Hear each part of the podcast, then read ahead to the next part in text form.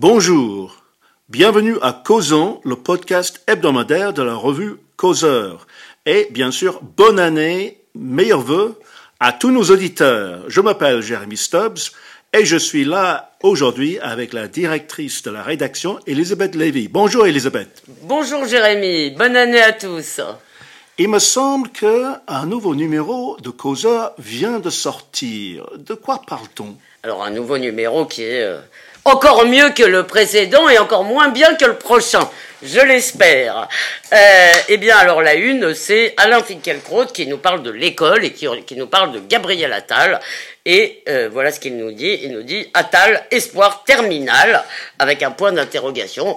Et dans le fond, c'est le sens de notre dossier. Hein. Il ne faut pas se cacher derrière notre petit doigt. On a sollicité nos auteurs habituels, dont certains sont professeurs, en tous les cas qui connaissent bien ces questions. Euh, d'éducation et tous dans le fond, euh, euh, sont un peu, alors avec des nuances, sur la même ligne, c'est-à-dire qu'ils pensent quand même que Gabriel Attal est un véritable espoir, que c'est probablement une rupture euh, dans ce qu'on a euh, entendu jusque-là de nos ministres de l'Éducation. Alors le cas de Jean-Michel Blanquer est un peu à part parce que chez Jean-Michel Blanquer le discours nous plaisait, mais les actes n'ont pas suivi pour des tas de raisons qui ne tiennent pas seulement à lui.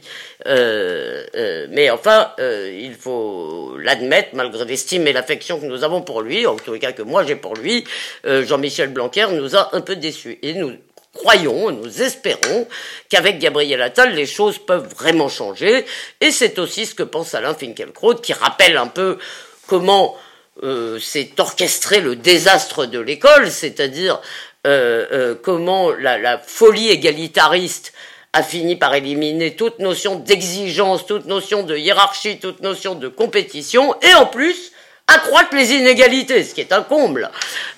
donc alors c'est pas, c'est un phénomène qui a déjà été décrit, mais là je crois qu'on arrive au bout du bout du bout, c'est-à-dire que nous avons aujourd'hui des générations qui sortent de l'école et qui ne savent pas lire et compter. C'est quand même qui sortent pas de l'école primaire, qui sortent du collège, voire du lycée. Pourquoi? Parce qu'on n'a pas voulu faire le redoublement, parce que tout le monde a le bac. Alors, bien sûr, Gabriel Attal, c'est un début. Je dirais déjà, évidemment, l'interdiction de la burqa, c'était déjà une mesure, c'est la première qu'il ait prise, qui était une mesure courageuse. Euh, mais surtout, Gabriel Attal, il ne s'est pas caché derrière son petit doigt quand il a fallu parler du niveau. Euh, et c'est le premier, le premier ministre de l'Éducation à reconnaître de façon tout à fait claire que le niveau des élèves français est désastreux désastreux, comme en témoignent les enquêtes PISA année après année, et comme en témoigne d'ailleurs l'expérience sensible de tous les parents, en fait. Voilà donc, bon, euh, on n'a pas fait exprès de dire, on n'a pas tiré les choses en se disant on va commencer l'année sur une note optimiste, mais dans le fond je ne suis pas mécontente parce que c'est quand même la mère de toutes les batailles, l'école. C'est de ce combat que dépend largement le visage qu'aura notre pays euh, dans une ou deux générations euh, s'il existe encore, et il n'existera encore que si l'école se reprend. Voilà, c'est vraiment euh, au cœur de la crise française, il y a quand même ce désastre scolaire. Je crois que beaucoup de Français en sont conscients, beaucoup de parents en sont conscients, et beaucoup de professeurs aussi en sont conscients. Donc voilà, c'est le début de la reconquête, espérons. Évidemment, on continuera à suivre et à dire ce qu'il faut et à dire ce qui se passe réellement. Et si Gabriel Attal nous déçoit, eh bien nous le dirons. Mais pour l'instant, nous disons bonne chance, Monsieur Attal. Et j'ajoute qu'il y a aussi dans ce dossier euh, des articles vraiment euh, euh, passionnants euh, de, par exemple, de Corinne Berger, hein, qui écrit régulièrement, qui est professeur euh, et qui écrit régulièrement, professeur de lettres, qui écrit régulièrement sur ces sujets, de Jean-Paul Brigelli, de Lisa Kamen-Yersig. Donc, euh, il y a réellement de quoi se nourrir. Hein. Eh bien, une autre question dont on traite dans ce numéro, c'est l'affaire Depardieu. Alors de temps en temps, il y a de ces affaires qui, servent de, révélateurs sur l'état de notre société, ou du moins sur euh, un grand nombre des institutions de notre société. Euh, qu'est-ce qu'on peut, qu'est-ce qu'on peut dire là-dessus? Alors, je vous remercie euh, de la présenter comme cela parce que je voudrais faire un petit préalable, répondre à tous ces commentaires qui nous disent mais pourquoi vous vous souciez d'un comédien? Qu'est-ce qu'on s'en fiche? Euh, Ça, ça nous intéresse pas, c'est pas important. Euh, vous vous focalisez sur le petit bout de la lorgnette, euh, voilà. Eh bien, ils ont tort. Avec toute l'affection que j'ai pour les lecteurs de causeurs, y compris les plus critiques, euh, je vous dis, je dis à ceux qui pensent cela, ils ont tort, car bien entendu, il ne s'agit pas de Gérard Depardieu, quoique Gérard Depardieu est un être humain et qu'il mérite aussi qu'on défende sa présomption d'innocence, sa liberté et sa réputation.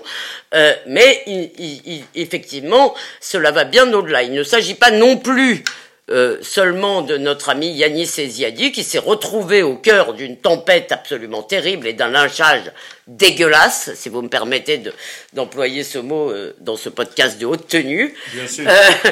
Euh, euh, pour tout simplement parce qu'il a réuni une, un peu plus de 50 artistes et producteurs pour signer une tribune de défense de Depardieu, de défense de la présomption d'innocence et de défense de son œuvre. Et bien entendu, il ne s'agissait pas de dire que Depardieu avait le droit de violer ou de faire quoi que ce soit. Euh, il disait quelque chose qui peut paraître scandaleux à beaucoup de gens, c'est que eux, le point de vue de l'art les intéresse plus que celui de la morale. Ce ne sont pas donc les turpitudes présumés euh, de Gérard Depardieu qui sont euh, euh, le point de départ pour eux, c'est le lynchage dont il a été victime et surtout les volontés affirmées, notamment à France Télévisions, après ils ont un peu reculé, d'effacer son œuvre, comme on efface celle de Roman Polanski, Roman Polanski dont le film, le dernier film ne trouve pas de distributeur en France. Il n'y a pas de gens qui aient des salles de cinéma qui accepte de distribuer ce film. Donc euh, euh, c'est quand même tout ça est assez grave et surtout ce qu'on voit c'est qu'aujourd'hui il y a une espèce de moulinette euh, accusatoire qui, qui, qui, qui s'abat surtout sur les hommes célèbres euh, et quand je dis les hommes, là, c'est bien pour dire les mâles, c'est pas pour dire les hommes au sens euh, générique du terme, euh, qui s'abattent sur les hommes célèbres et qui sont les uns après les autres accusés d'agression, de viol, sachant, alors je précise au cas où ce serait il faudrait le préciser, que évidemment nous condamnons comme tout le monde le viol et les agressions sexuelles. Nous pensons que la justice doit faire son travail à ce sujet. Euh, simplement, il y a quand même une extension aujourd'hui continue du domaine du viol qui fait que les femmes qui accusent des hommes euh, d'agression ou de viol sont généralement ou sont souvent des femmes qui ont eu des liaisons avec ces hommes. Donc euh, le viol n'intervient plus dans un cadre si vous voulez, d'inconnu, il intervient dans le cadre de relations consenties. Et tout d'un coup, dans une relation consentie, il y a un viol. Alors ça peut arriver, certainement, tout peut arriver en matière humaine, euh, mais il y a là quelque chose qui est une mécanique totalitaire, car maintenant, il ne s'agit pas seulement d'accuser des gens qui perdraient leur réputation, les gens perdent leur travail. Aujourd'hui, un artiste qui est accusé alors, en, l'espèce pour Yannis Eziadi, qui est accusé d'une seule chose, avoir défendu Gérard Depardieu, eh bien, euh, je pense que la carrière de Yanis Eziadi risque d'en souffrir. Causeur risque d'en souffrir parce que il aura peut-être moins de facilité à interviewer des artistes, à interviewer euh, euh, des personnalités comme il le fait avec bonheur et avec talent dans nos pages. Et là, si vous voulez, nous ne pouvons pas accepter ce totalitarisme sans goulag, euh, pour reprendre l'expression de Mathieu Bocoté. Moi, ce qui m'inquiète, c'est que derrière tout ça, il y a une haine de la sexualité, une haine du désir et une haine des hommes, et que si nous laissons faire, si nous acceptons de nous taire, si tous les gens, par peur, euh, euh, acceptent de se soumettre à cette doxa, nous nous réveillerons demain dans un enfer.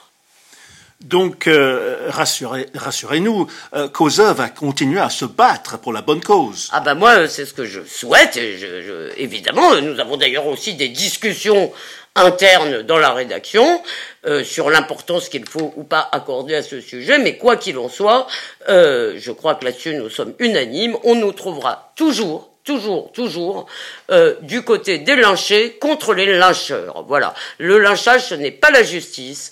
Euh, ça n'a strictement rien à voir. La merveilleuse révolution MeToo, voilà ce qu'elle a instauré. Ça, je parle en mon nom, hein, je ne veux pas embarquer tout le monde là-dedans, mais la merveilleuse révolution MeToo n'a abouti qu'à cela. Remplacer les formes de la justice, la présomption d'innocence, le contradictoire, le procès public, par euh, euh, des euh, lynchages en place publique et par des condamnations prononcées par le tribunal médiatique. Eh bien ça, c'est une situation euh, euh, qui, est, qui, est, plus grave que ce que semblent penser beaucoup de lecteurs. Ça n'est pas euh, des gens des paillettes, qui, des gens des médias qui défendent des gens des paillettes. Non.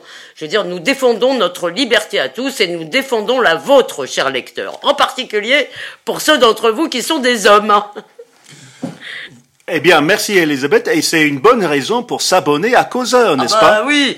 Et écoutez, Là, je vais être cash, c'est-à-dire que il suffit pas de dire oui, allez-y, euh, on est avec vous, euh, bravo pour vos combats, ce qu'on nous dit souvent.